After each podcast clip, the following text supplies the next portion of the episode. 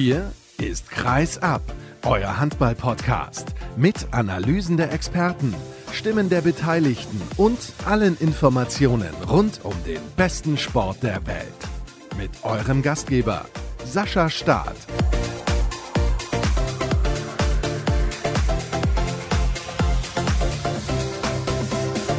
Neue Woche, neue Sendung. Schön, dass ihr reinhört hier bei Kreisab. Hallo und herzlich willkommen zur nächsten Ausgabe. Ich freue mich sehr und ich freue mich auch und das muss ich immer wieder betonen, dass ihr euch rege beteiligt und meinem Aufruf folgt, beispielsweise den sozialen Kanälen von Kreisab zu folgen. Bei Instagram insbesondere, aber natürlich auch bei Facebook und bei Twitter. Das ist wirklich großartig und sorgt einfach auch für mehr Reichweite des Podcasts und dementsprechend auch für mehr Hörer. Und das ist ja auch der Sinn der Sache. Und natürlich auch Patreon und C T-Shirts. Das sind die beiden Plattformen, auf denen ihr Kreisab ganz besonders unterstützen könnt, nämlich Monetär. Ist nicht so, dass ich hinter dem Geld her bin, aber ich kann es dann auch clever nutzen, beispielsweise für bessere Technik oder auch für Reisen wie jetzt zur Frauenhandball-Weltmeisterschaft. Das ist ja geplant oder unter anderem auch für Fotos, die ich teilweise einkaufen muss. Also das setze ich alles ein, um den Podcast auf den neuesten Stand zu bringen oder auch ein wenig zu verbessern und vielleicht auch ja in Zukunft da noch größere Sachen dann zu veranstalten. Aber zunächst mal geht es jetzt darum, über die sportliche Aktualität zu sprechen. Unter anderem in dieser Sendung zu Gast ist Mike Thiele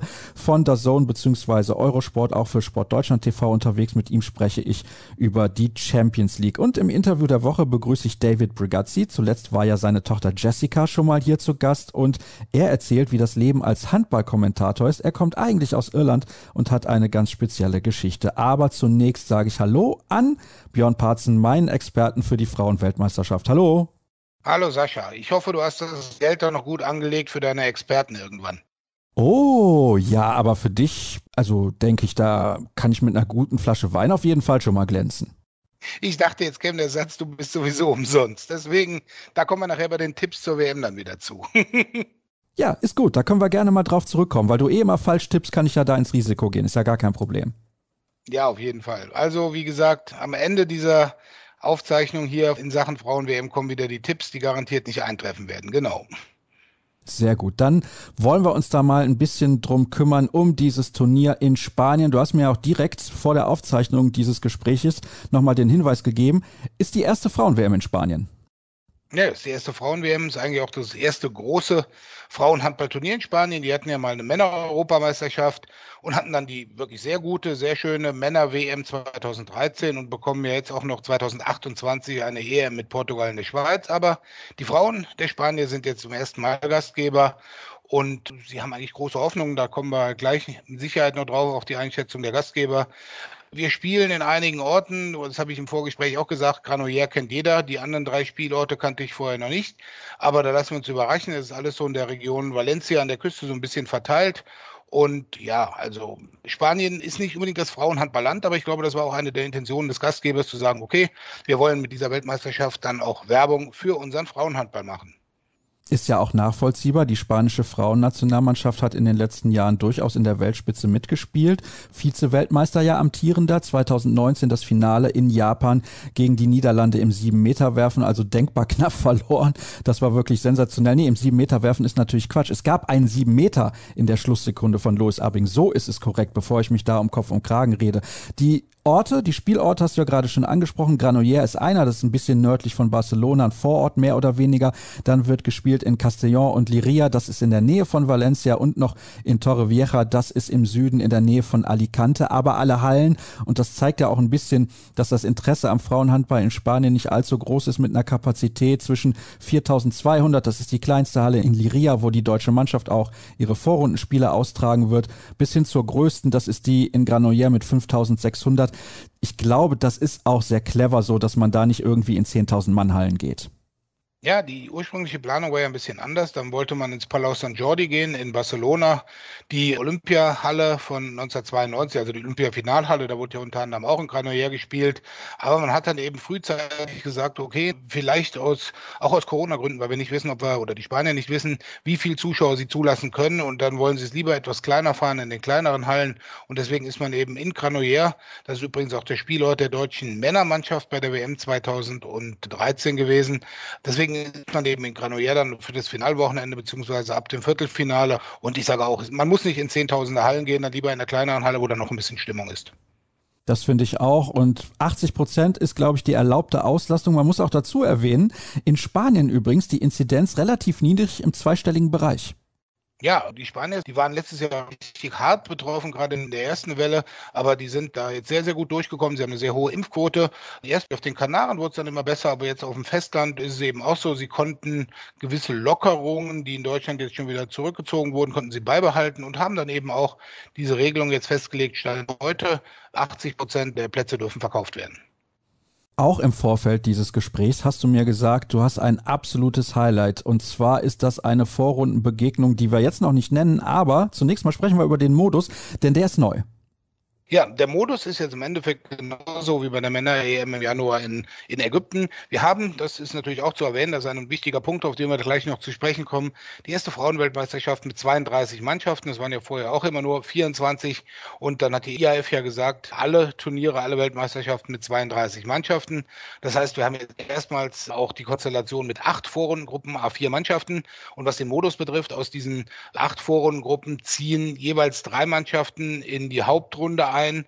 Dort haben wir dann vier Hauptrundengruppen und aus diesen vier Hauptrundengruppen jeweils beiden besten Mannschaften ziehen ins Viertelfinale ein und dann ist wieder wie vorher, nämlich mit Halbfinale und Finale. Aber erstmal haben wir eben diese acht Vorrundengruppen und in einigen davon kommt es dann wirklich zu, wie du schon erwähntest, den brickelnden Duellen des Welthandballs. Zum Beispiel, was hast du dir ausgesucht als absolutes Highlight? Wann findet es statt? Nee, das kann ich sagen. Es findet statt am 7. Dezember um 18 Uhr, eine Partie, die man sich auf gar keinen Fall entgehen lassen sollte.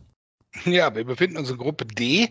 Dort sind die Niederlande und Schweden natürlich die großen Favoriten, aber ich habe es gesagt, der Modus beinhaltet eben auch, die drittplatzierte Mannschaft zieht auch in die Hauptrunde ein und in dem Fall ist es das Duell der Giganten zwischen Puerto Rico und Usbekistan.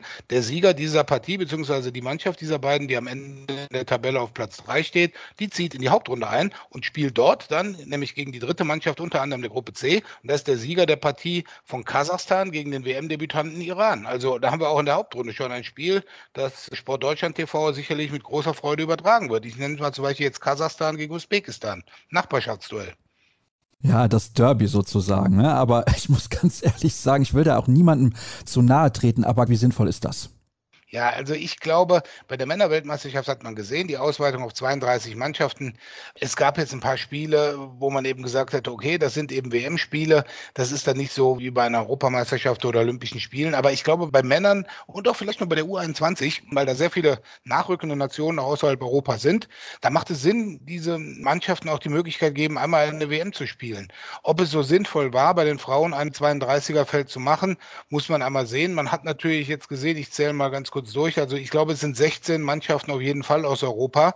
Das heißt also sehr viele europäische Mannschaften dabei, unter anderem dann eben auch zwei Europäer mit einer Wildcard und international muss man eben sehen, wenn man von den jeweiligen Kontinentalmeistern absieht, also in dem Fall Angola, Südkorea und Brasilien und dann vielleicht auch noch den Japanern, war es dann schon aber den letzten Weltmeisterschaften mit 24 Mannschaften immer so, da fiel der zweite, dritte und vierte dann doch ein bisschen ab. Und jetzt haben wir eben ein sehr breit gestreutes Feld mit Mannschaften wie eben dem Debütanten Iran. Das ist spannend zu sehen, wie sich dort der Frauenhandball im Iran auch entwickelt. Oder eben auch Mannschaften wie Usbekistan. Die Volksrepublik China hat es nicht mehr die Asienmeisterschaft geschafft, sondern über eine Wildcard. Dann haben wir so Länder wie Paraguay und die Republik Kongo, die waren alle schon mal bei einer, bei einer WM dabei, aber sind eben mit den, selbst den außereuropäischen Spitzenteams nicht zu vergleichen. Ich kann das nur nochmal betonen. Ich meine das absolut nicht respektlos. Ich glaube aber, dass es zum aktuellen Zeitpunkt noch nicht sinnvoll ist. Ja, man muss einfach sehen, der Unterbau im weiblichen Bereich außerhalb Europas ist bis auf die Länder, ich sage mal, die ich eben genannt habe, Südkorea, Tunesien, vielleicht auch noch Japan, Brasilien, Argentinien, und dann eben auch vielleicht noch Kamerun, haben sie ganz gut entwickelt, Angola natürlich, da ist der Unterbau noch nicht da. Und da muss man eben sehen, ob eine solche Weltmeisterschaft für diese Mannschaft nicht einfach zu früh kommt, die zum Beispiel in Afrika oder in Asien ihre Spiele schon bei den Kontinentalmeisterschaften mit 12, 15 Toren verloren haben.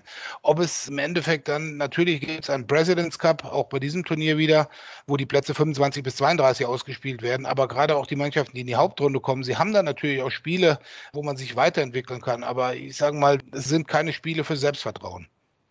Ja, das ist natürlich klar. Wenn du dann irgendwie mit 30 Toren verlierst, weil darauf wird es ja hinauslaufen, dann fährst du auch mit hängenden Köpfen nach Hause, gar keine Frage. Aber die Erfahrung selbst ist natürlich was, was diese Spielerinnen dann auf jeden Fall auch mitnehmen werden. Also wir haben insgesamt acht Gruppen mit jeweils vier Mannschaften, damit wir dann auch auf die 32 kommen. In Gruppe A Frankreich, Montenegro, Angola und Slowenien.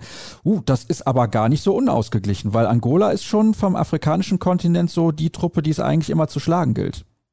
Also ich sag's mal so, ich sehe es ähnlich wie Bundestrainer Henk Kruner. Die Gruppen A und E, E ist die deutsche Gruppe mit Ungarn, Tschechien und der Slowakei. Das sind die beiden Top-Gruppen in der, in der Vorrunde, die auch am ausgeglichensten besetzt sind. Und da muss man mal sehen, also Slowenien hat zum Beispiel bei der WM 2017 in Deutschland im Auftaktspiel gegen Frankreich gewonnen. Angola ist in der ersten Turnierphase immer sehr stark. Da lassen manchmal eben die Kräfte aufgrund der fehlenden internationalen Wettkampfhärte ein bisschen hinten raus nach. Aber von den Spielerinnen ist Angola stark. Montenegro könnte eine Überraschung werden, kann aber auch sein, dass sie so abschneiden wie momentan Podgorica in der Champions League, nämlich gar nicht so toll. Und da muss man wirklich sehen, da fällt in Gruppe A auf jeden Fall eine Mannschaft, fährt in den Presidents Cup, von der man in, normalerweise in allen anderen Gruppen nie gedacht hätte, dass sie dann ausscheiden könnte. Dann haben wir die Gruppe B mit Russland, Serbien, Kamerun und Polen. Polen ja auch mit einer Wildcard mehr oder weniger dann doch noch ins Turnier gerutscht. Und ja, Russland als Zweiter der Olympischen Spiele. Deutschland hat ja gerade ein Testspiel gegen Russland gewonnen. Der erste Sieg gegen die Russin seit acht Jahren mit diesem tollen Tor da in der letzten Sekunde von Alina Greisels. Aber ich frage mich natürlich, ob diese Mannschaft ja, mit der von Tokio zu vergleichen ist, trotzdem klarer Favorit in der Gruppe. Ich muss es ein bisschen kürzer machen, weil wir so viele Gruppen haben. Wer kommt da weiter, wer scheidet aus? Also ganz kurz ein Satz natürlich zu Russland. Die Russen sind auf keinen Fall mehr mit Tokio zu vergleichen. Also von der Stamm sieben sind fünf nicht mehr dabei. Es haben einige Spielerinnen wie Vyakireva und Dimitrieva machen eine Handballpause. Makeeva ist schwanger, Anna Sehn nicht mehr nominiert und Kuznetsova auch nicht. Also das ist eine ganz neue Mannschaft, eine ganz junge Mannschaft. Und ich sage auch, die sind auch der Favorit in Gruppe B auf jeden Fall. Und ich glaube auch nicht, dass Kamerun es schaffen wird, die drei Europäer dann hinter sich zu lassen. Also ich sage mal, das wird darauf hinauslaufen Russland, Serbien und Polen. Machen wir weiter mit der Gruppe C. Da hast du ja eben schon von diesem Traumduell gesprochen zwischen Kasachstan und dem Iran. Norwegen und Rumänien sind noch mit dabei. Norwegen ganz klar natürlich hier der Favorit vor den Rumänien, müssen wir nicht drüber diskutieren. Kasachstan und Iran, ist das überhaupt einzuschätzen? Da würde ich eher zu Kasachstan tendieren, auch wenn ich absolut gar keine Ahnung habe, muss ich ehrlich sein die Kasachen sind gar nicht so schlecht. Die waren unter anderem 2008 bei den Olympischen Spielen dabei, haben ein bisschen WM-Erfahrung. Die haben so zwei, drei richtig großgewachsene Shooterinnen im Rückraum. Das ist so ein bisschen russische Schule. Und sie werden gegen Norwegen und Rumänien keine Chance haben. Aber Kasachstan ist für mich ganz klar die Mannschaft, die in dieser Gruppe dann auch den dritten Platz macht. Iran kam eben überraschend weiter. Sie haben China hinter sich gelassen bei der Asienmeisterschaft. Aber ich glaube nicht, dass sie eine Chance haben, da als Debütant für sie ist das ein Riesenerlebnis, denke ich mal, bei einer WM zu spielen. Egal, ob sie auch im President's Cup nachher möglicherweise kein Spiel gewinnen werden. Aber nein, sie haben, denke ich, keine Chance, da in die Hauptrunde einzuziehen. Dann besagte Gruppe D mit den Niederlanden und Schweden. Ich glaube, das ist ein 50-50-Duell. Siehst du das ähnlich? Ja, auf jeden Fall. Also Schweden hat tolle Olympische Spiele gemacht. Die Niederlande muss man sehen, wie man jetzt mit der Interimstrainerin Monique Keistermann da zurechtkommt. Estefana Pohlmann hat in der Champions League wieder mitgespielt. Ich gehe fast davon aus, dass sie auch die WM wieder spielen wird.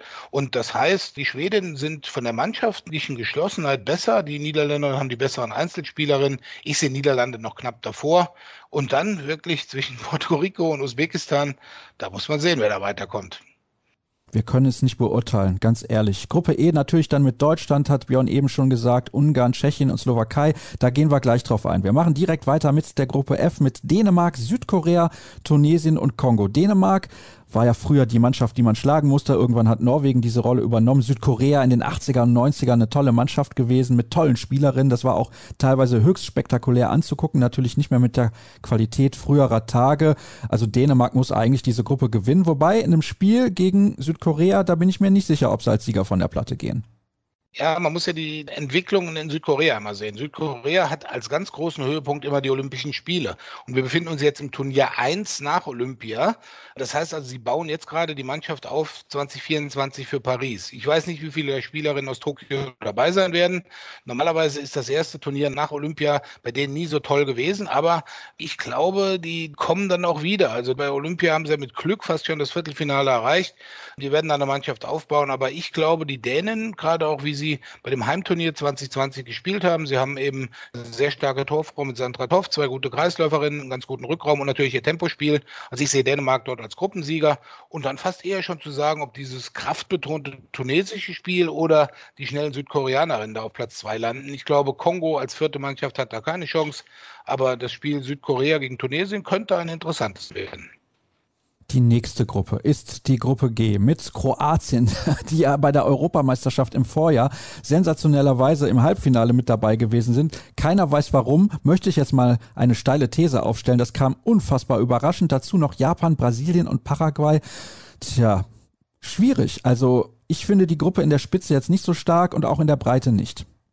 Ich bin gespannt auf die Japanerin, muss ich ehrlich sagen. Die waren nicht schlecht in Tokio. Die haben ein gutes Turnier gespielt, aber ich glaube, da sind jetzt auch einige Spielerinnen, die haben jetzt aufgehört. Kroatien hat das Turnier ihres Lebens gespielt, vor einem Jahr in Dänemark. Die kamen ja hin. Alle Spielerinnen von Podravka konnten nicht mitspielen wegen Corona. Es war also Kroatien 2 und sie haben dann irgendwann gegen Ungarn gewonnen, gegen Serbien gewonnen, gegen Deutschland gewonnen, standen dann im Halbfinale, haben das klar gegen Frankreich verloren und dann den im Vorfeld etwas überheblichen Dänen tatsächlich einen übergebraten im Spiel um Platz 3 in Bronze gewonnen gewonnen. Sie werden nie wieder so ein Turnier spielen, das wissen Sie, meine ich selber auch. Und bei Brasilien, die haben einen kompletten Neuanfang jetzt, also die ganzen Spielerinnen der goldenen Generation sind so gut wie alle weg. Aber die haben eine Spielerin dabei mit Paula Di Bruna von Metz, die letztes Jahr in Nantes war und MVP und auch Siegerin beim European League Finale war.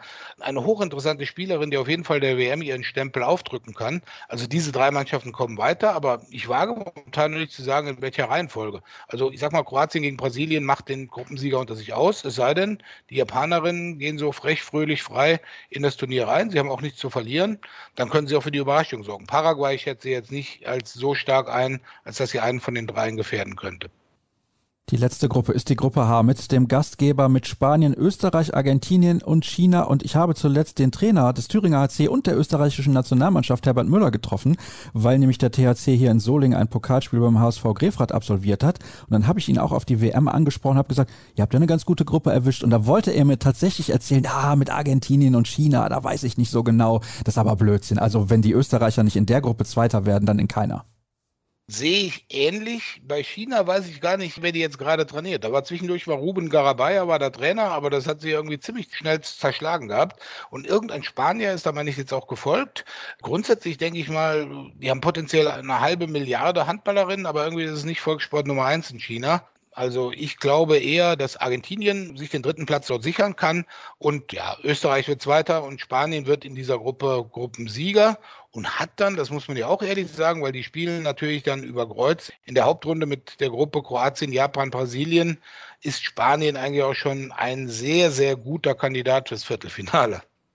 Und die deutsche Mannschaft gegebenenfalls auch. Es hängt wahrscheinlich sehr, sehr viel und damit kommen wir zur Gruppe E zusammen mit diesem Spiel am 6. Dezember gegen Ungarn und außerdem ja noch dabei in dieser Gruppe Tschechien und die Slowakei. Auftaktspiel gegen die Tschechen. Da muss man natürlich auch aufpassen, dass das nicht nach hinten losgeht. Danach spielt man gegen die Slowakei, die als schwächste Mannschaft in dieser Gruppe eingeschätzt werden. Wie siehst du das?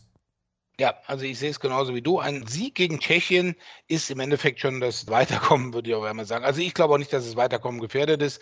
Ich habe mir die Bilanzen nochmal angeschaut. Gegen die Slowakei haben wir noch nie verloren und die sind auch wirklich von den Namen und von der Mannschaft her sind die eben auch auf Platz 4 meiner Meinung nach angesiedelt.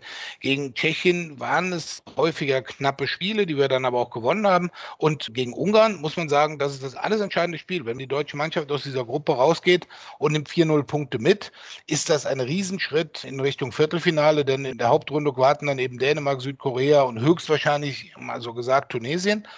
Und die ersten zwei ziehen dann ja von der Hauptrunde auch ins Viertelfinale ein. Und ja, also ich sage, das entscheidende Spiel, da gebe ich dir recht, ist gegen Ungarn. Und bei Ungarn weiß man nicht, von den Namen her ist das eigentlich eine top besetzte Mannschaft mit Kluiber, mit Hafra, mit der Torfrau Blanca Biro oder auch Nadine Schatzel. Nur ist es eben eine Sache, die Ungarinnen spielen bei ihren ungarischen Clubs, speziell in Györ, sehr wenig. Also Nadine Schatzel und Noemi Hafra, die zwei größten Talente im letzten Jahr in der Mannschaft von Ferenc Varosch, wo ja auch Emily Bölk spielt, sind nach Györ gewechselt und haben dort kaum Spielanteile gegen die internationalen Spielerinnen. Also man muss dann dann sehen, wie eingespielt ist die Mannschaft. Sie haben auch einen neuen Trainer. Und ja, also die Torfrau ist gut, die Abwehr ist nicht so ganz stabil.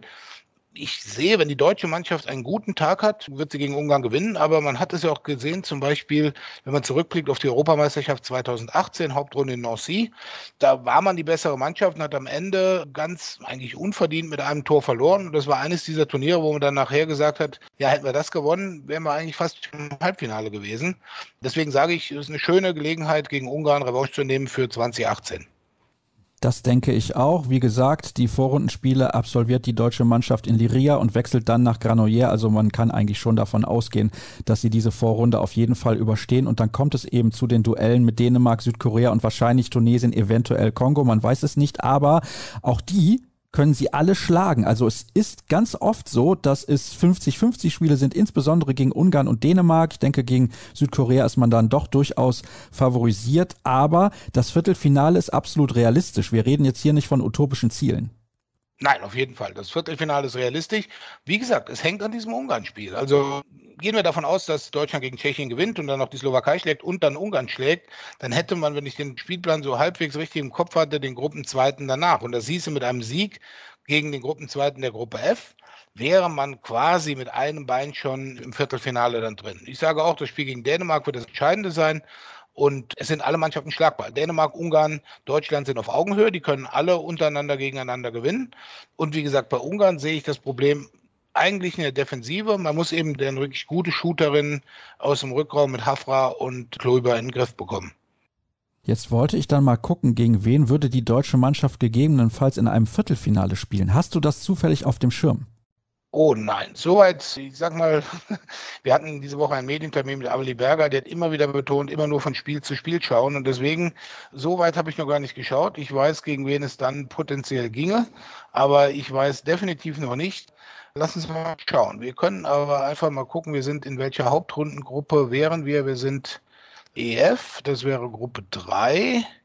Und der Sieger der Gruppe 3 spielt gegen den zweiten der Gruppe 4. Ja, und das wäre dann vielleicht Österreich. Ja, also ich denke, da könnte man dann gewinnen. Da müsste man natürlich schauen, ob das wirklich dann der Gegner ist. Aber es könnte ja dann auch beispielsweise sein Kroatien oder Brasilien oder Japan. Wir wissen es nicht. Aber auch, und das ist das ganz Entscheidende, ein durchaus schlagbarer Gegner. Also die deutsche Frauenhandball-Nationalmannschaft hat bei diesem Turnier realistische Chancen, so gut abzuschneiden wie seit vielen, vielen Jahren. Nicht die letzte Medaille wurde 2007 bei der WM in Paris gewonnen. Bronze.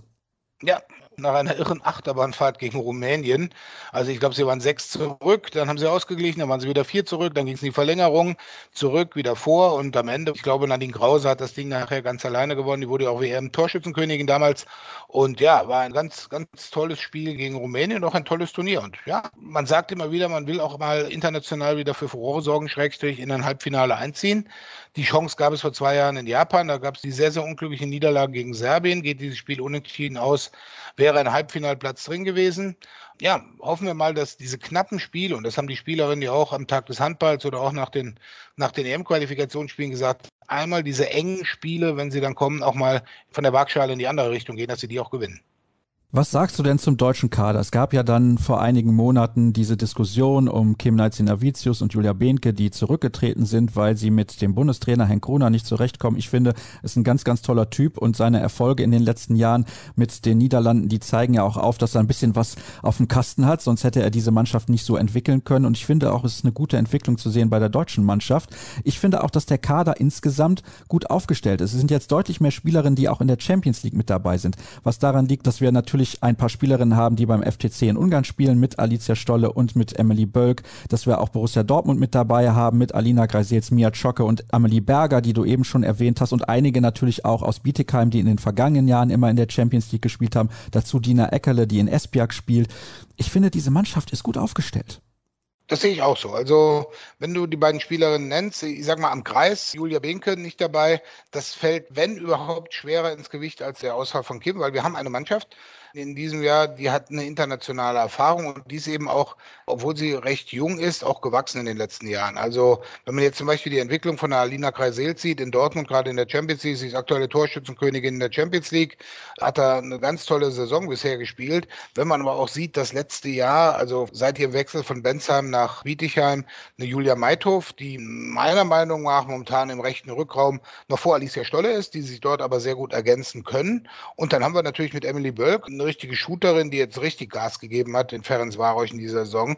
Also wenn man die Spiele in der Champions League sieht, nicht nur die Anzahl der Tore, sondern auch die Effizienz. Also wenn sie diese in der Nationalmannschaft mal aufs Feld bringt, dann ist das eine Rakete. So sie hatte eben, du sagst ja auch selber, irgendwie bei der Nationalmannschaft lief es ein paar Mal nicht so gut, wobei sie ja auch nicht sagt, das sei irgendwie kein Druck oder so.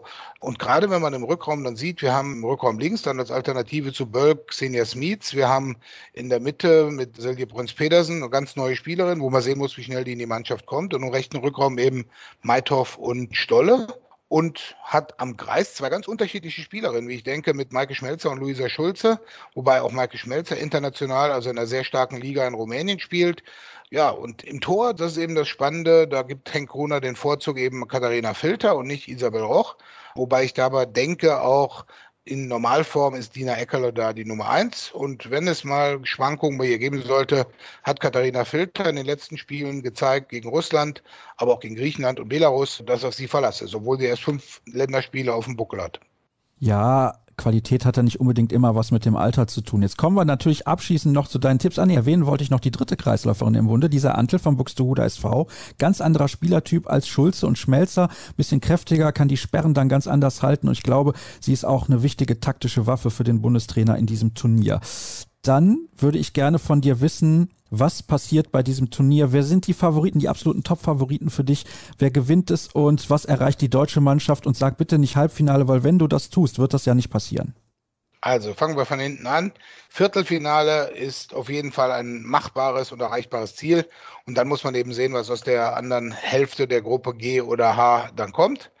Meine Favoriten sind im Endeffekt die beiden Mannschaften, die auch die letzten beiden Titel gewonnen haben, nämlich Norwegen als Europameister von 2020 und Frankreich als Olympiasieger von Tokio. Auch wenn Frankreich einen gewissen Umbruch eingeleitet hat. Also die spielen jetzt schon quasi mit der Mannschaft, die 24 in Paris das Gold eben verteidigen soll. Also sehr viele erfahrene Spielerinnen wie Alison Pinot oder Alexandra Lacrabert sind da raus. Aber sehr viele junge sind auch rein, die auch in Tokio teilweise schon gespielt haben. Also ich sage mal Frankreich und Norwegen, die schweben bei mir über allem. Dann hat man die Niederlande, Schweden und Russland sind dann auf einem Niveau dahinter. Da muss man eben auch sehen, wie die dann auch untereinander in dieser Gruppe D, zum Beispiel Schweden gegen Niederlande, die dann in der Hauptrunde auf Norwegen und Rumänien treffen. Das heißt also, aus diesem Quartett, Norwegen, Rumänien, Niederlande, Schweden, gehen nur zwei Mannschaften ins Viertelfinale. Und sag mal, die zwei, die da weitergehen, sind dann auch sehr, sehr große Favoriten, obwohl sie dann natürlich ein Viertelfinale gegen Russland, Serbien, Frankreich, Montenegro sowas spielen. Ja, also ich sag mal Frankreich vor Norwegen und dahinter einige Mannschaften und zu den besten acht zähle ich ja noch die deutsche Mannschaft. Spannend wird sein, wie die Spanier abschließen. Sie sind bei Olympia nach der Vorrunde ausgeschieden haben den Trainer gewechselt und ich glaube, die stehen schon unter einem gewissen Druck. Sie haben die Mannschaft verjüngt, aber wenn man sich die Spiele so anschaut, sind es immer noch die Grand Madams, hätte ich jetzt was gesagt, mit Carmen Martin, Silvia Navarro und mit Nerea Peña. Und ja, also Spanien ist auch ein Viertelfinalkandidat und ab dem Viertelfinale, 5 Euro ins Phrasenschwein, wird eh alles neu gemischt. Das ist tatsächlich so. Abschließend, wer wird MVP und welche Spielerin bei der deutschen Mannschaft wird bei diesem Turnier besonders überzeugen? Bitte jeweils nur einen Namen. Okay, MVP gehe ich ganz klassisch auf Nora Mörk und in der deutschen Mannschaft gehe ich auf Alina Kreisels. Alles klar, dann hätten wir das geklärt. Genauso wird es natürlich kommen, weil du immer mit deinen Prognosen völlig richtig liegst. Herzlichen Dank, Björn. Erste kurze Pause in einer wie immer langen Sendung und dann hören wir gleich, was Mike Thiele zum Thema Männer Champions League zu sagen hat.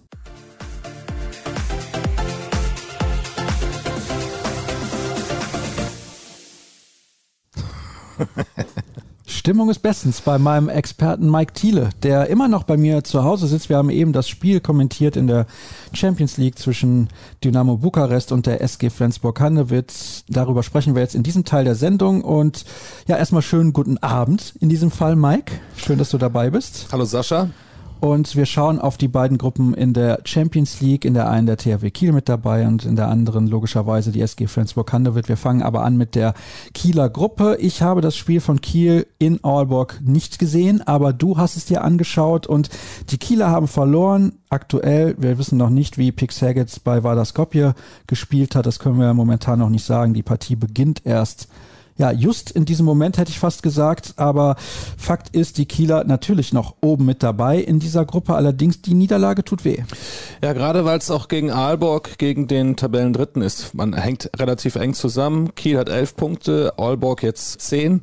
Es war auch gestern ein enges Spiel. Das hat sich erst hinten raus entschieden, aber die Dänen haben zu Recht gewonnen gestern in dem Spiel, muss man auch wirklich anerkennen. Dovniak konnte nicht mitspielen auf Kieler Seite, natürlich immer eine große, große Schwächung, weil da fehlen so ein bisschen die Wechselmöglichkeiten. Billig hat nur, nur kurz eingegriffen, auch in der zweiten Halbzeit, machte dann ein, zwei Fehler, durfte dann wieder Platz nehmen. Und mir fehlt so ein bisschen Sander Sargosen. Ich hatte mir von ihm wirklich mehr versprochen. Man hat so ein bisschen das Gefühl, den Stempel kann er dem Spiel nicht wirklich aufdrücken. Das ist dann immer so ein Duvniak, der nachher dann vorne wegmarschiert. Gut, wird jetzt wahrscheinlich das Final Four anbringen vom letzten Jahr, wo er wirklich stark war. Aber ich finde, gerade jetzt in dem Moment ist er nicht so der Weltklasse-Spieler oder der Führungsspieler, der Kiel wirklich nach vorne bringt. Hatte auch gestern wieder so eine Szene dabei, wo er dann aus Frust den Allborger wegschubst. Wäre eigentlich eine klare zwei Minuten gewesen. Schiedsrichter haben es aber nicht gesehen und haben es weiterlaufen lassen. Und die Szenen haben wir schon öfter von ihm gesehen. Wir erinnern uns, bei den Olympischen Spielen hat er einen weggegrätscht. Wir erinnern uns an PSG, wo er Luke Steins, glaube ich, war es, wegschubst. Also das kommt ja immer wieder bei ihm vor. Der Frust entlädt sich dann in solchen dummen Aktionen und das muss man auch in so ein Spiel mit einbeziehen, wenn man das bewerten will. Ja, du hast gesagt, ich würde jetzt wahrscheinlich kommen mit dem Argument Final Four, aber das Final Four sind ja auch nur zwei Spiele gewesen. Also wir müssen schon die Gesamtkonstellation betrachten und die Entwicklung. Nun hat er sich ja dazu entschieden, den Verein spätestens im Sommer 2023 zu verlassen. Damals, als er geholt wurde, beziehungsweise als bekannt gegeben wurde, dass er in die Bundesliga kommt, haben alle gesagt, oh, was für ein Transfer. Natürlich war er gut in seinem ersten Jahr beim THW Kiel. Aber ich finde auch, er war tatsächlich nicht so gut, wie viele das von ihm erwartet haben. Und auch dieses Gefühl, was er vermittelt, dass ja bei ihm, sag ich mal, der Geduldsfaden relativ schnell reißt, ist doch schon offensichtlich und mich verwundert das, ist für mich eigentlich nicht zu erklären. Mit den Fähigkeiten, die er hat und er kann ein Spiel ja auch an sich reißen, müsste man meinen, er müsste auch schon mehr Ruhe haben. Er ist jetzt nicht erst seit ein, zwei Jahren dabei, sondern schon seit einigen Jahren. Vorher in Aalborg gespielt, dann bei PSG. Er hat zweimal ein WM-Finale auch gespielt mit Norwegen. Also das ist ein erfahrener Spieler, auch wenn er noch verhältnismäßig jung ist. Da kann er noch einige Jahre auf absolutem Spitzenniveau spielen. Was glaubst du, wo kommt das her?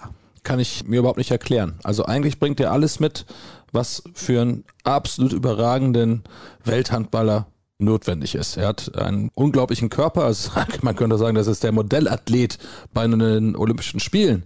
Er bringt einfach alles mit. Der hat einen super Wurf, der hat ein tolles Auge für den, für den Nebenmann, aber irgendwie ruft er das nicht ab. Ob das jetzt schon mit dem Kopf schon woanders ist oder ob die Verhandlungen mit Norwegen da so ein bisschen mit einspielen kann ich nicht beurteilen. Aber eigentlich bringt er alles mit, nur ich sehe es nur von außerhalb und es gibt ja auch andere Handballer, die über viele Jahre den Handballsport geprägt haben. Nikola Karabatic, der viele Jahre bei Kiel war, der für mich immer vorne wegmarschiert ist, wenn es wichtig war, hat er die richtigen Entscheidungen getroffen.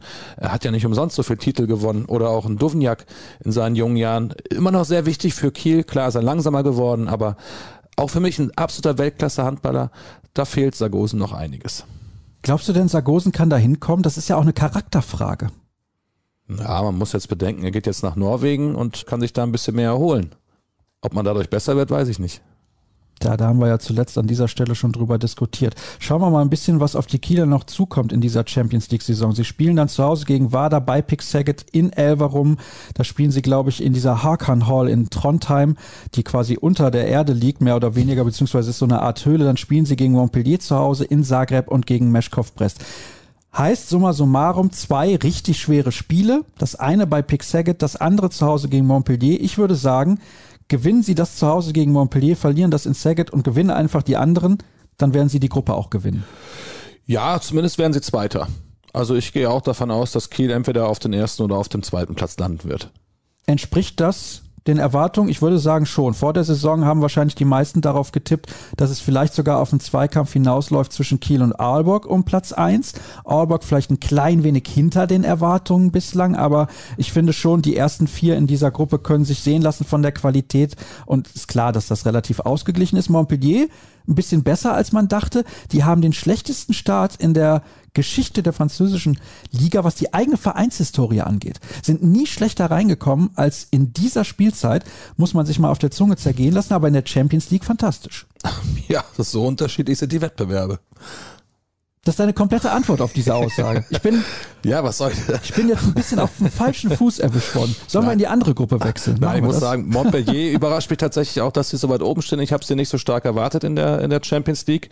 Ja, man gibt halt so so Momente auch in der Liga, dass man dass man doof startet und dann eben hinterherläuft. Aber Montpellier wird auch da zu PSG aufschließen und schätzungsweise als Zweiter die die Saisonphase verlassen.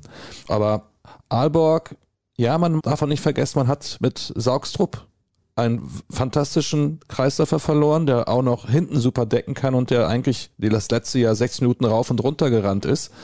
Ja, man hat auch noch gute Kreisläufer dahinter und auch gute Abwehrspieler, aber keiner, der so überragend ist wie er eigentlich. Und er hat die letzten vier Jahre dort gespielt. Das heißt, man war zusammengespielt mit Torwart, mit seinem Nebenmann, mit Möllgard. Das muss man jetzt auch erstmal alles einspielen. Und dadurch kommen auch solche Ergebnisse dann teilweise zustande. Und gestern, Läse hat super gespielt. Den hatten wir letztes Jahr schon mal zusammen gesehen. War nicht so überragend, aber gestern macht er ein tolles Spiel. Wir haben mit Felix Klam sind auch ein super Spieler, mit Sandell auf der anderen Seite. Über die Außen müssen wir nicht reden, auch mit Argofors. Ja, eigentlich eine Mannschaft, die auch da oben reingehört, aber Kiel mit der besseren Ausgangsposition.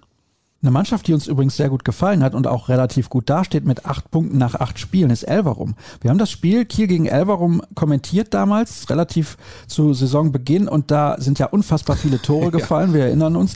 Aber es sind einige Spieler bei Elverum, die richtig hohes Potenzial haben. Jüngere Spieler, die viele nicht so im Auge haben, weil sie eben nur in Elverum spielen, aber man muss sagen, alle sehr gut ausgebildet, gutes taktisches Verständnis und da wird der ein oder andere noch seinen Weg gehen. Definitiv. Also Gröndal macht schon 46 Tore in dieser Saison. Johansson mit 35 Toren, Helda 36 und die sind alle 20 bis 22 Jahre alt. Und das hatten wir auch schon in dem, in dem Spiel gesagt. Ja, Wahnsinn. Wahnsinn, was da noch kommt. Mate, der gut, der wechselt nächstes Jahr auch schon, hat auch schon 40 Hütten gemacht. Also das ist eine ganz, ganz tolle, sympathische Mannschaft und ich mag den Spielstil von denen. Klar, hinten ist Polen manchmal noch relativ offen, aber dieses schnelle Umschaltspiel nach vorne und vorne spielen sie echt einen tollen Handball mit guten Aktionen, aber die Abwehr fehlt da noch ein bisschen. Aber auch das hat mich sehr überrascht und das Spiel, ja gefühlte 100 Tore sind da gefallen. Wir kamen ja gar nicht mehr hinterher. Das war schon nett anzusehen, ja.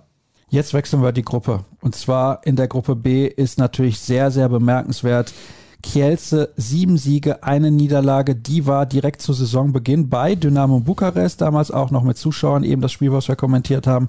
Bukarest gegen Flensburg im Prinzip ohne Zuschauer in der Halle. Sehr, sehr schade, weil es eigentlich ein toller Hexenkessel ist. Aber de facto Kielce aktuell irgendwie nicht aufzuhalten. Die spielen über allen anderen, haben auch schon ordentlich Punkte Vorsprung vor der Konkurrenz.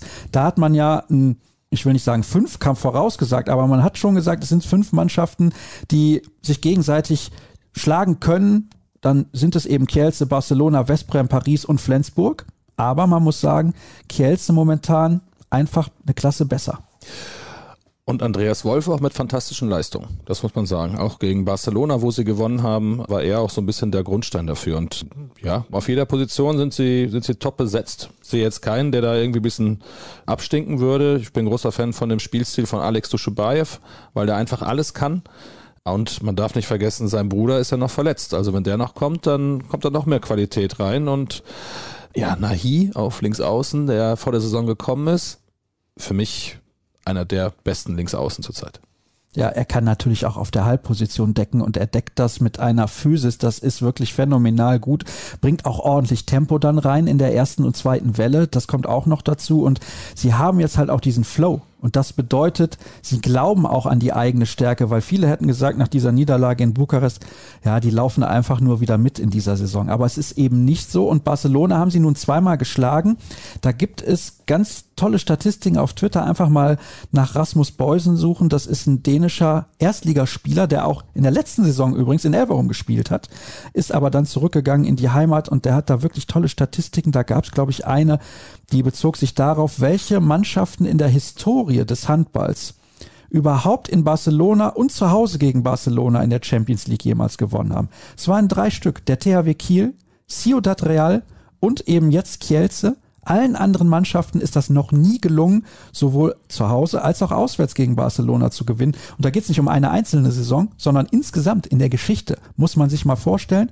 Und zwei Mannschaften von denen hat Talant Duschebaev trainiert, nämlich damals Ciudad Real und jetzt Kielce. Westbrem auch mal so, mal so mit Momir Ilic als Trainer, schon sehr bemerkenswert. Bei PSG fehlt auch ein bisschen die Stabilität. Flensburg, das ist natürlich das Problem. Sie krebsen da ein wenig um Platz 5, 6, 7 herum, weil sie natürlich diese Verletzungsprobleme hatten. Wir müssen ein paar Worte verlieren über dieses Spiel eben, was wir kommentieren durften. Sie haben da gefühlt mit acht Mann das Spiel durchgezogen. In Bukarest stand unentschieden zur Pause. Sie gewinnen mit acht Benjamin Buric mit 17 Paraden, über 45 Prozent gehaltene Bälle. Aber Hut ab, so eine Leistung in der aktuellen Situation. Einige Leute mit Corona infiziert, gute Besserung nach Flensburg. Andere Spieler wie Magnus Röth können jetzt auch wieder nicht spielen. Also, dass sie da mit einem acht Tore Sieg nach Hause fahren.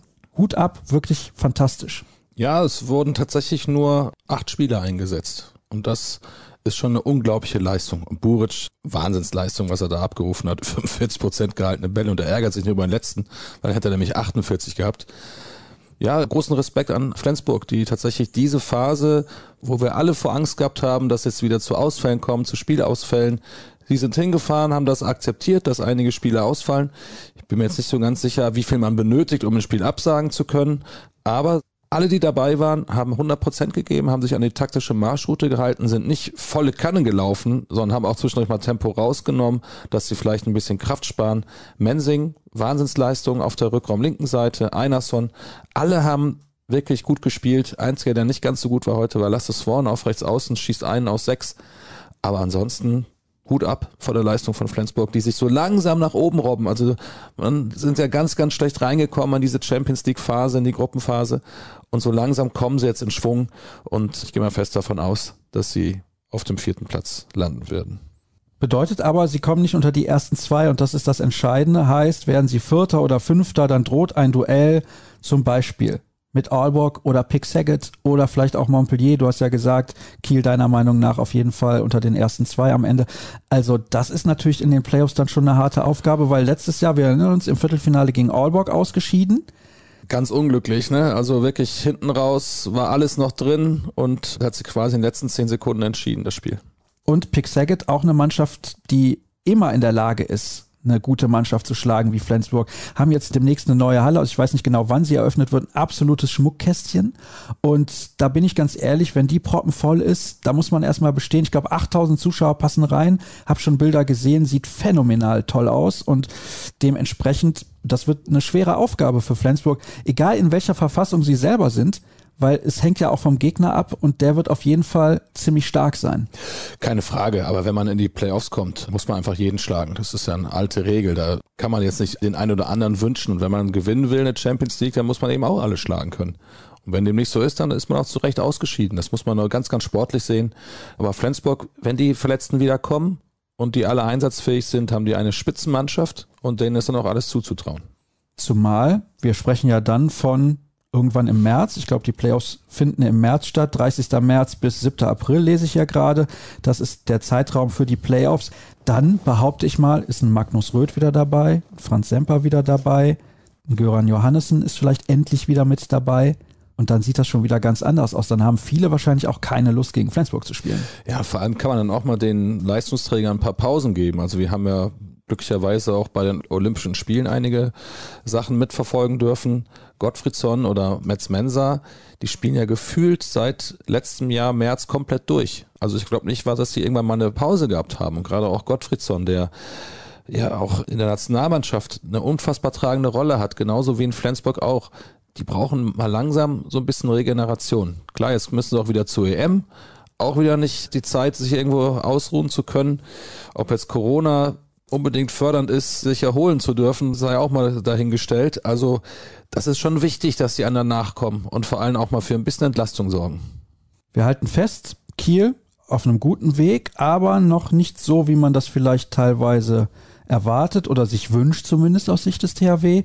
Flensburg arbeitet sich nach und nach hoch in der Tabelle und nochmal Hut ab. Insbesondere diese Situation jetzt in Bukarest war sehr, sehr speziell. Da hätte man auch die Köpfe hängen lassen können und dann, ja, hätte man auch gesagt, okay, war ja klar, dass sie da verlieren, aber trotzdem, sie haben mit acht Toren in Bukarest gewonnen.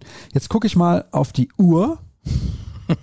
Gutes Viertelstündchen haben wir jetzt miteinander gesprochen. Du möchtest ja auch noch über die zweite Liga reden. Das ist es doch, oder? Sag's ruhig. Ist eine sehr interessante Liga dieses Jahr, das darf man nicht vergessen. Und klar, ich komme nun mal aus Gummersbach und bin mit dem VfL noch so ein bisschen verbunden, deswegen schielt man da schon ein bisschen hin weil du es bist, Mike, sprechen wir ein bisschen über die zweite Liga. Es ist eine hochspannende zweite Liga. Gummersbach ist aktuell Tabellenführer. Wir wissen natürlich jetzt nicht, wie die Spiele am Wochenende ausgehen, weil wir bereits am Donnerstagabend miteinander sprechen. Wir haben einen starken Aufsteiger aus Hagen. Wir haben eine Hüttenberger Mannschaft, die überperformt, so würde man wahrscheinlich heutzutage sagen, die oben mitspielt. Die HSG Nordhorn als Absteiger aus der ersten Liga haben sowieso immer ambitioniert und dahinter auch immer nur so ein, zwei Punkte Abstand. Wir haben auch schon ein paar Spielabsagen gehabt. Zuletzt habe ich es bereits erwähnt. Ich weiß nicht, ob es hier im Podcast war oder an anderer Stelle. Diese zweite Liga kann man nicht prognostizieren. Überhaupt nicht. Also wir haben auch gestern noch ein bisschen zusammengesessen. Wir treffen uns immer mit den ehemaligen Trainern per Call. Also Torge Greve, Alois Mraz, Philipp Jonas Wilhelm war dabei. Und wir haben so ein bisschen auch über die zweite Liga gesprochen, was so unsere Prognosen sind. Wir haben schon so ein paar Favoriten herauskristallisieren können. Und jetzt kommt es natürlich am Wochenende auch zum Spiel Nordhorn gegen Gummersbach, also Zweiter gegen den Ersten. Ich will jetzt nicht von der Vorentscheidung sprechen, aber wenn man dort es als VfL Gummersbach schaffen kann, einigermaßen Tritt zu halten und eventuell einen Unschien oder sogar mit einem Sieg nach Hause zu kommen, sieht das schon sehr gut aus. Also Hagen sehe ich nicht so, so lange oben. Ich denke mal, dass die hinten raus vielleicht nicht mehr ganz da oben stehen werden, aber auf jeden Fall noch unter die ersten sieben. Aber man hat mit, mit Hamm, man hat mit Gummersbach, Nordhorn, ich glaube, die Eulen aus Ludwigshafen kommen noch nach oben. Essen ist auch nicht zu unterschätzen, auch wenn die auch schon neun Minuspunkte haben. Da ist richtig Feuer drin in der zweiten Liga und auch die Spiele sind alle sehr knapp und wirklich sehr interessant. Coburg zum Beispiel mit großen Ambitionen in diese Saison gegangen, bereits zwölf Minuspunkte, krebst ein bisschen im unteren Drittel nicht der Tabelle rum, aber im unteren Mittelfeld auf jeden Fall. Es gibt auch andere Mannschaften, die eigentlich hohe Ambitionen haben. Elbflorenz wollte zumindest mal einigermaßen angreifen, funktioniert bislang überhaupt nicht. Der TuS Ferndorf ganz am Ende der Tabelle. Das sieht überhaupt nicht gut aus. Auch Bayer Dormagen mit einigen Spielen Rückstand. Jetzt auch der THSV Eisenach hat den Trainer bereits entlassen. Das ist natürlich auch schwer für die Verantwortlichen. Du gehst in eine Saison rein und denkst, okay, wir wollen unter die Top Ten. Was in dieser Liga schon gar nicht so einfach ist, weil es eben ein unfassbar breites Mittelfeld gibt. Dann verlierst du vielleicht ein, zwei Spiele knapp und unglücklich. Dann hast du den einen oder anderen Spieler, der verletzt ist dann so früh in der Saison den Trainer zu wechseln, finde ich in der zweiten Liga extrem schwer. Ja, da sprichst du mit dem Falschen, weil ich mit beiden Trainern gut bekannt bin oder mit dem einen oder dem anderen vielleicht sogar befreundet. Markus Mufuni, viele kennen noch unter Markus Krauthoff, Trainer bei Eisenach gewesen, mit 6 zu 8 Punkten entlassen. Alois Mraz bei Coburg mit 6 zu 8 Punkten entlassen in meinen Augen nicht nachvollziehbar, diese Reaktion aus dem, aus dem Vorstand. Ich finde das auch wirklich zu früh. Also ich gehe ja auch mit dem Trainer in eine Saison und ich schenke mir auch ein bisschen Vertrauen und ihm das Vertrauen nach so wenigen Spielen schon zu entziehen, halte ich für, für schwierig. Gerade Coburg hatte natürlich Ambitionen, oben mitzuspielen. Man darf auch nicht vergessen, sie haben auch einige Spieler verloren. Da muss man wieder neue einbauen. Man hat vielleicht auch nicht den 1 zu 1 Ersatz gehabt. Also in meinen Augen die Qualität schlechter als letztes Jahr noch beim Abstieg. Eisenach hat eigentlich eine Bombenvorbereitung gespielt und auch die Spiele, die sie verloren haben, waren relativ knapp. Ob es dann wirklich am Trainer liegt, weiß ich nicht. Sie haben jetzt aktuell, wenn wir gerade miteinander sprechen, 6 zu 12 Punkte. Das heißt, alle Spiele seit dem Trainerwechsel, also es waren zwei verloren und minus 17 die Tordifferenz. Das zeigt ja aber auch auf, dass die Ergebnisse relativ knapp waren. Tordifferenz immer so ein Indikator dafür. Und ja, ganz oben an der Spitze, du hast es ja bereits angesprochen, gibt's am Wochenende das Duell Nordhorn gegen Gummersbach. Schade, dass wir das nicht noch sehen konnten, um dann darüber zu sprechen. Aber trotzdem, das ist natürlich ein absolutes Highlight. Und sollte dann Nordhorn gewinnen, haben wir oben ein 4-5-6-Kampf, das wäre natürlich phänomenal für die Spannung in dieser Liga. Ich möchte nochmal gerade in die erste Liga wechseln, denn da finden ja am Donnerstagabend immer ein paar Spiele statt. Und dann nenne ich dir jetzt mal die Ergebnisse vom heutigen Abend. Balingen verliert zu Hause mit 4 gegen Göppingen. Okay, konnte man so erwarten. Erlangen verliert mit 5 zu Hause gegen den TVB Stuttgart. Das konnte man definitiv so nicht erwarten. Ich gucke gleich mal nach der Quote des neuen Torhüters. Dann haben wir Melsung, gewinnt mit einem zu Hause gegen die Rhein-Neckar-Löwen, also die Rhein-Neckar-Löwen auch schon mit vielen Minuspunkten. Und Lübecke schlägt den HSV.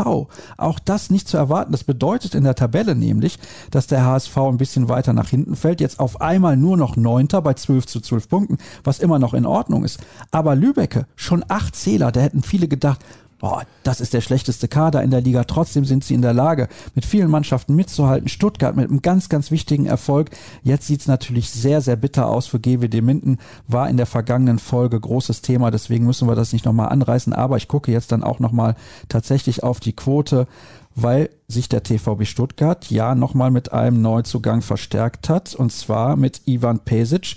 Und der hat ja acht Paraden, 22 Prozent. Das ist jetzt nicht so sonderlich viel, aber anscheinend lief es bei Erlangen einfach nicht rund. Und deswegen der TVB mit diesem klaren Erfolg dann soll es das gewesen sein für diesen Teil der Sendung. Oder hast du dem noch irgendwas hinzuzufügen? Nein, gar nichts. Also auch erste Liga finde ich dass Magdeburg jetzt mal oben steht und nicht immer nur Kiel oder, oder Flensburg. Und auch die Füchse sind ja so ein bisschen im Kommen, auch wenn sie jetzt so einen kleinen, ja, die Kurve zeigt ein bisschen nach unten. Aber mich freut es wirklich, dass die Liga wieder spannender wird, dass auch mal andere Vereine oben stehen. Und das, das wünsche ich mir auch für die Fußball-Bundesliga. Ah, ja, dein Verein spielt nicht in der Fußball-Bundesliga, von daher ist das nee. völlig egal. Wir, Wir sagen jetzt immer nur komische Elfmeter gegen ah, sich. Ah, okay, vielleicht war das ein entscheidender Hinweis. Mike, vielen Dank für deine Einschätzung. Letzte Pause in der heutigen Ausgabe, die wieder viel länger wird als eigentlich geplant. Bis gleich.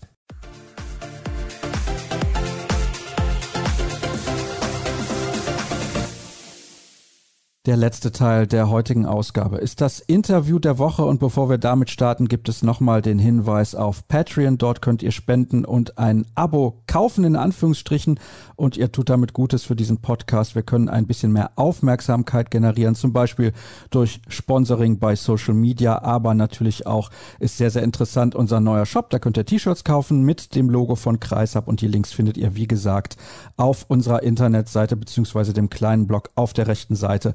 Dort ist alles, was ihr wissen müsst, verlinkt. Und das soll es dann auch mit den Hinweisen für den Moment gewesen sein. Jetzt geht's los mit dem Interview der Woche und ich begrüße sozusagen einen Kollegen. Ich freue mich, dass er mit dabei ist. Vor einigen Wochen war seine Tochter Jessica bereits hier zu Gast. Er hat es bestimmt gehört. David Brigazzi ist jetzt in der Leitung. Hallo. Hi Sascha, guten Tag. Ja, man hört es ein bisschen. Du bist natürlich nicht in Deutschland aufgewachsen. Vielleicht kannst du allen mal erklären, wo kommst du eigentlich her und warum bist du dann nach Deutschland gegangen? Sehr gute Frage, Sascha. Also ich bin in Irland geboren am 4.2.1964. Ich bin dann nach London gegangen, irgendwann, so wie viele Iren das machen, auswandern und die Welt erobern. Und ich landete in London. Dort habe ich Susie Schmidt kennengelernt, die später Susie Brigazzi hieß. Und bin ich mit ihr dann nach Deutschland gekommen. Sie hat damals Außenwirtschaft studiert und wollte wissen, wie man importiert, ohne Steuer zu bezahlen. Und ich war das Produkt. das hat natürlich sehr, sehr gut funktioniert. Und seitdem bist du in Baden-Württemberg, ist das richtig? Das ist richtig, in Pforzheim, also zwischen Karlsruhe und Stuttgart. Kennt man vielleicht als die Goldstadt. Hier ist die Schmuckindustrie angesiedelt. Und was ist deine Verbindung zum Handball? Hattest du eine Verbindung zum Handball schon in Irland? Nein, gar nicht. Das ist auch lustig, weil es gibt eine Sportart in Irland, das heißt Handball. Und es ist gelischer Handball, eigentlich würde man hier sagen, wird auch die ganze Welt gespielt, auch in den USA. Und als Susi mir gesagt hat, ja, ich spiele Handball, habe ich gedacht, was, wirklich? In Deutschland spielt man Handball? Und dieses, was ihr spielt, nennen wir Olympic Handball, also olympisches Handball oder Team Handball, was hier in Deutschland meist gespielt wird. Was wir spielen in Irland, ist eigentlich unser Hauptnationalsportarten, das nennt man Handball. Und das ist Squash ohne Schläger. Also kannst du dir vorstellen, in so Squash Arena spielt man aber ohne Schläger, sonst mit dem Hand. Das nennen wir Handball. Und das andere, was wir hier, was du und ich, was wir kennen, nennt man olympisches Handball. Und ich musste auch in Irland dann erklären, als die gesagt haben, ja, was ist Handball, was ihr denn spielt, habe ich gesagt, ja, das ist Wasserball ohne Wasser. Ja, so kann man es eigentlich auch erklären. Es ist auch ein bisschen ähnlich wie Basketball. Basketball nur mit Toren, könnte man vielleicht auch sagen. Hast du denn dann, als du das erste Mal Handball gesehen hast, direkt Feuer gefangen? Also warst du sofort begeistert oder hast du erst gedacht, Mensch, was ist das denn? Ich habe gar nichts verstanden. Ich wusste nicht, was die tun. Und natürlich auch, ich kannte Fußball und, und, und, was weiß ich, wenn ich denke, ja, der Torwart hat den Ball nach hinten geschoben, das muss doch eine Ecke sein und solche Dinge. Ich habe dann über den Jahren gelernt, wir haben auch vier Kinder, inklusive Jessie, die hier dabei war. Und meine Frau hat Handball gespielt, deswegen kam ich dazu als Zuschauer und Kinderaufpasser. Und dann kamen die Kinder noch dazu und dann habe ich das auch gelernt und dann bin ich irgendwann eingestiegen, 1996 als Trainer. Ich komme eigentlich von anderen Sportarten. Ich habe Karate gemacht und Jiu-Jitsu und war Straßenläufer, also 10 Kilometer und 5 Kilometer Straßenläufer habe ich gemacht. Und dann kam ich zur Handball und habe gedacht, okay, könnte ich probieren. Dann kam ich immer wie weiter rein und weiter rein und habe auch alles von der E-Jugend, weiblichen Jugend bis zu der dritten Liga habe ich trainiert, Männer und Frauen als Co-Trainer. Teilweise habe ich als die Trainertätigkeit auch gehabt. Also du hast auf jeden Fall Expertise, aber mittlerweile kennt man dich als Kommentator, unter anderem bei den Turnieren. Du bist die englische Stimme sozusagen. Eine weitere ist natürlich Paul Bray, eine andere ist Tom O'Branigan, aber du bist auch sehr, sehr bekannt. Und seit wann bist du Handballkommentator? Denn das ist der Grund, warum ich dich eingeladen habe. Ja, auch interessante Frage. Und zwar, Tom O'Branigan war früher, ich kannte Tom als Handballtrainer in Irland. Ich habe mich dort bei ihm gemeldet, habe gesagt, hey, ich bin auch Handballtrainer in Deutschland, habe Mannschaften, wollen wir miteinander arbeiten. Und dann kam ich mit Mannschaften nach Irland und haben gegen Mannschaften von Tom gespielt, bevor er überhaupt Kommentator war. Irgendwann ist Tom, er war Nationaltrainer und er hat mich gefragt, David, könntest du mir helfen als Co-Trainer und Manager von der Nationalmannschaft? Das war 2006. Und wir wollten dann auch jemand von hier, ein Profi, finden. Und da haben wir über die Badische Handballverband Carsten Klaven gefunden. Kennt man vielleicht Carsten Klaven, der ist auch mittlerweile ein Jugendnationaltrainer hier in Deutschland für den Deutschen Handballverband. Und es ist auch so, dass Carsten arbeitet eine Firma und die EHF hat angefangen, einen Kommentator zu suchen. Jemand, der sich mit Handball auskennt und auch Englisch spricht. Und Tom O'Branigan war perfekt dafür, weil Tom O'Branigan ist oder war schon im Fernsehen in Irland. Der ist so eine Art der Dieter Bohlen von, vom irischen Fernsehen. Der spricht auch Gälisch und ist für manche Sendungen äh, ist er tätig. Und die haben ihn gefragt, ob er den Kommentator machen wollte. Das hat er gemacht. Da hat er viele Spiele gemacht. Und dann habe ich gedacht, David, du hast auch so ein Mundwerk. Du könntest auch sowas machen. Und dann habe ich meine Kassette hingeschickt. Das haben sie angehört. Und dann habe ich auch angefangen mit Kommentieren. Also die drei, wir haben dann die irische Nationalmannschaft von 2006 bis 2011, bis wir drei dann aufgehört haben oder aufhören mussten. Und dann sind wir trotzdem dabei geblieben. Carsten, wie gesagt habe, als Jugendnationaltrainer hier in Deutschland und Tom als Kommentator. Und ich auch kommentiere, spiele nicht viele, normalerweise ab der Achtelfinale oder sowas mache ich. Seit wann machst du das jetzt als Kommentator eigentlich? Oh, jetzt haben wir dann angefangen 2006. Ich würde sagen seit 2010 so ungefähr, genau. 2010, 2011. Wirst du denn jetzt, weil das ist ja eine Sendung, in der es ein bisschen um die Frauenweltmeisterschaft ging, zu Beginn mit Björn Parzen, auch bei der Weltmeisterschaft im Einsatz sein oder kommentierst du nur bei den Männern? Wie sieht das aktuell aus? Bist du vielleicht auch mal bei internationalen Vereinsspielen im Einsatz? Ja, es ist auch so, dass die meisten, die teilen es auf, glaube ich. Wo Paul ist, sind wir nicht. Der Chris O'Reilly macht beides. Er macht international und auch Teammannschaften und so. Und ich bin meistens dann auch bei Männern und Frauen bin ich meistens bei der Champions League. International habe ich nicht gemacht, aber bei den Frauen war ich schon bei dem Final Four in Budapest zum Beispiel mehrmals. Das mache ich beides sozusagen, wenn ich eingesetzt werden kann. Zum Beispiel bei der European League. Letztes Jahr habe ich auch die Final Four gemacht. Auch in der Corona-Zeit war es auch besser. Ich wohne in Pforzheim, eine Stunde von Mannheim entfernt, wo die Spiele waren. Und dann war es leichter. Niemand musste mit dem Flugzeug fliegen und ich bin rübergefahren mit dem Auto und habe dann die Final Four von der European League gemacht. Ja, das ist ja für dich eigentlich direkt um die Ecke, also maximal ein Stündchen und da muss man schon ein bisschen langsam fahren, damit man so lange von Pforzheim nach Mannheim braucht. Wobei der Verkehr ist natürlich da auch eine absolute Katastrophe, aber das ist ein anderes Thema. Ist das für dich eine Leidenschaft, ohne die du gar nicht mehr auskommst? Es ist ein Teil meiner, ich habe viele Arbeitsstellen. Ich bin Dozent für Englisch, ich bin im Vertrieb, mache Webinars, mache die Kommentieren, bin auch Musiker, also Texter, arbeite mit verschiedenen Leuten in dem Bereich. Also ich habe mehrere Arbeitsstellen, die ich mache. Was auch gut ist, muss ich sagen, dass ich nicht darauf abhängig bin. Das war so wahrscheinlich auch für dich in der Corona-Zeit nicht so leicht, dann das zu machen. Ja, aber wie gesagt habe, es eine meiner Arbeitsstellen. Ja, das ist immer gut, wenn man sehr breit aufgestellt ist und dann gerade in diesen Zeiten natürlich auch ein paar Möglichkeiten mehr hat. Da kann ich dir nur zustimmen. Erkläre mir bitte und vor allem erkläre natürlich auch den Leuten, die jetzt gerade zuhören, was muss ein Kommentator alles machen? Es ist nicht ganz so einfach, weil viele denken sich, ja, das könnte ich auch Kommentator sein, aber so ist das nicht. Nee, da hast du recht. Ich musste das auch lernen mit der Zeit. Also, wann steige ich ein? Wann ist es wichtig? Wann überhaupt ist etwas interessant? Man kann nicht 60 Minuten ein Spiel kommentieren, wo alles toll ist. Aber die Leute wollen auch wissen, wer ist dieser Mann? Wo kommt er her? Die Nummer 10. Er wechselte vom letzten Jahr vielleicht von Kiel, spielt jetzt bei Flensburg oder bei, bei FC Barcelona. Also, solche Informationen geben, aber vielleicht nicht immer zu viel. Was er zum Frühstück ist, interessiert doch niemand. Das ist nicht wie ein Fußball. Fußball vielleicht in Italien, wo sie das wissen wollen oder so. Und dann das auch interessant zu machen und auch mit der Leidenschaft musst du eine Stunde, wenn es notwendig ist, oder eineinhalb Stunden reden können, aber du musst auch Pausen einsetzen, das ist auch sehr wichtig. Ja, die Mischung zwischen Leidenschaft und Begeisterung und Information, würde ich sagen.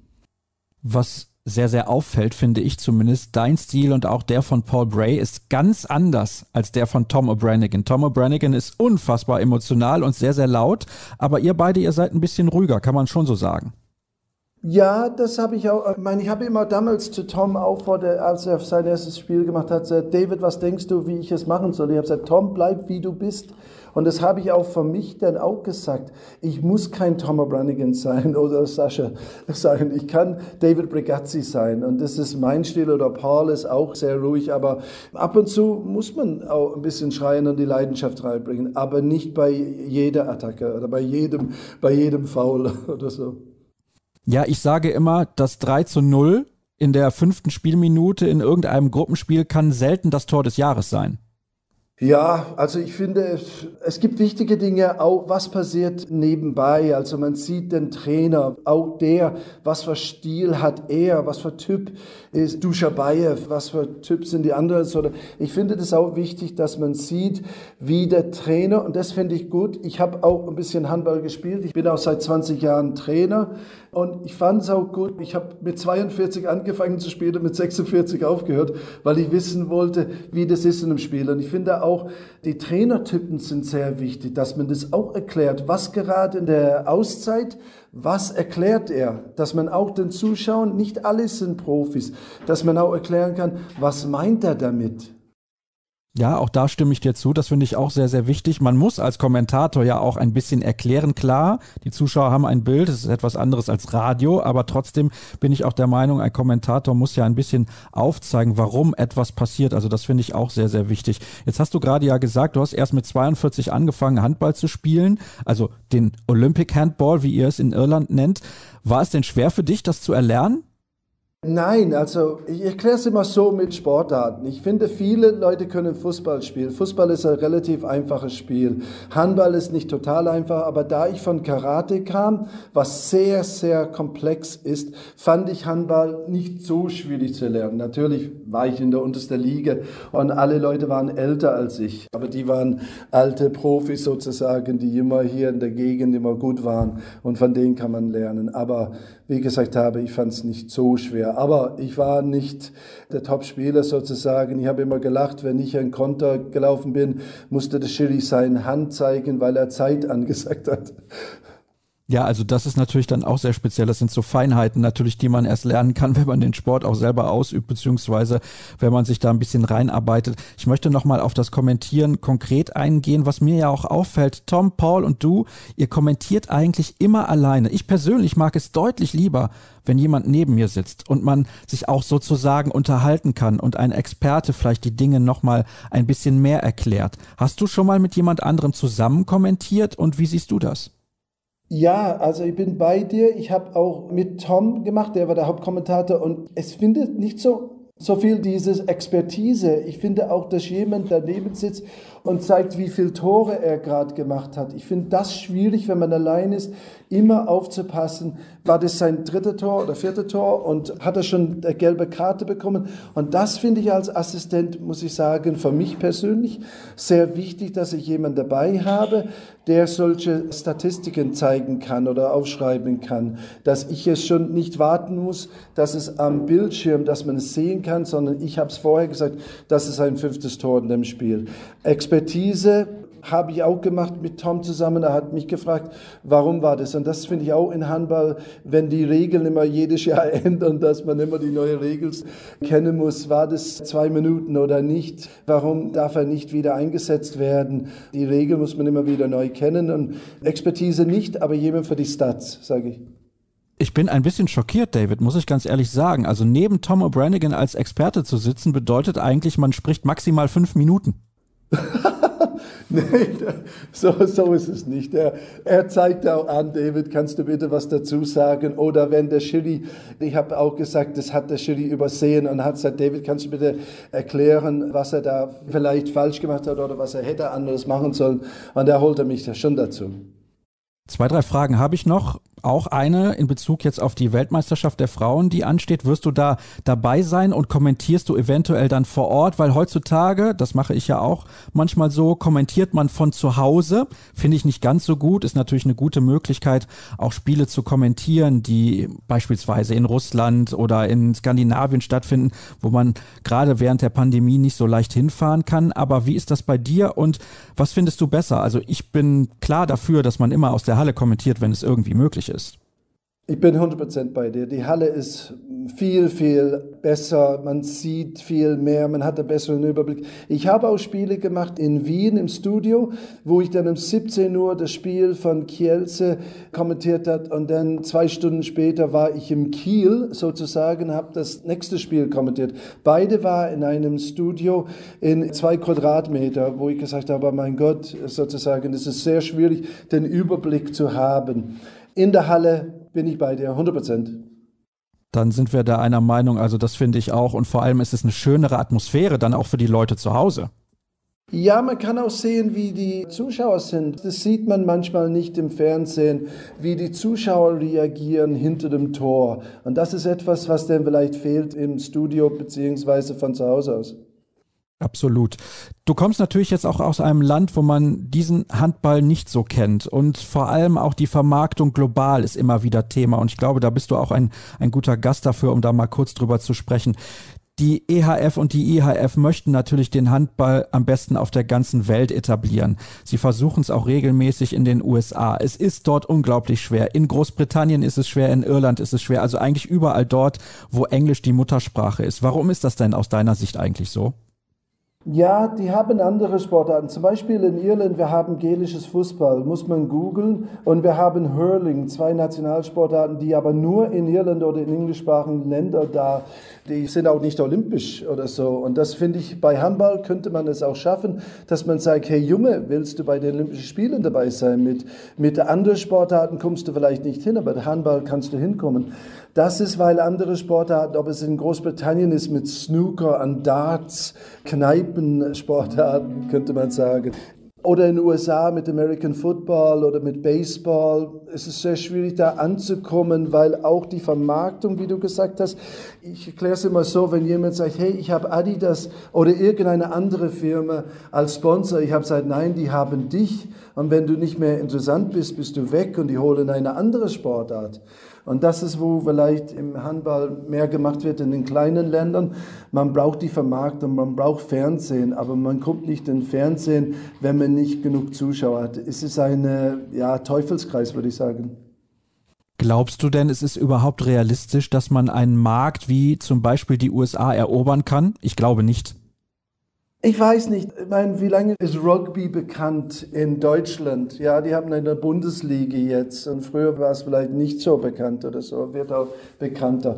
Ich denke, in den USA könnten sie es vielleicht schaffen, aber wie du sagst, die Vermarktung muss da sein. Man braucht Experten, die diese Sportart ins Fernsehen bringen und nicht nur bei einer bestimmten Sender, der nur einmal in der Woche von 14 bis 15 Uhr eine Stunde Champions League zeigt. Ja, das ist in Deutschland allerdings auch so. Wir brauchen mehr Handball im Free TV, das wäre eine tolle Geschichte. Eine Frage hast du mir immer noch nicht beantwortet. Wirst du denn jetzt in Spanien im Einsatz sein, vielleicht sogar vor Ort? Nein, nein, werde ich nicht. Wie gesagt habe, das nächste, was ich mache, wahrscheinlich wird die Achtelfinale von der Champions League beziehungsweise vielleicht die European League wieder. Aber bei Frauenhandball habe ich nur Mannschaften gemacht und nicht Nationalmannschaften. Okay, dann hätten wir das auch geklärt. David, vielen Dank für das Gespräch. Hat mir sehr viel Spaß gemacht, mit einem Kollegen mal zu sprechen und auch ein bisschen zu erklären, was da alles hintersteckt beim Kommentieren und wie überhaupt die Verbindung zustande gekommen ist. Bei dir persönlich jetzt der Weg von Irland nach Deutschland ist ja auch eine nette Geschichte. Und damit sind wir auch am Ende der heutigen Sendung. Vielen Dank, dass ihr zugehört habt und nicht vergessen, auf unseren sozialen Kanälen solltet ihr uns folgen. Bei Facebook, Twitter und Instagram jedes Mal Kreis absuchen und dann findet ihr die richtige richtige Adresse. Das war's. Ich wünsche euch eine gute Zeit. In einer Woche hören wir uns wie immer wieder. Tschüss.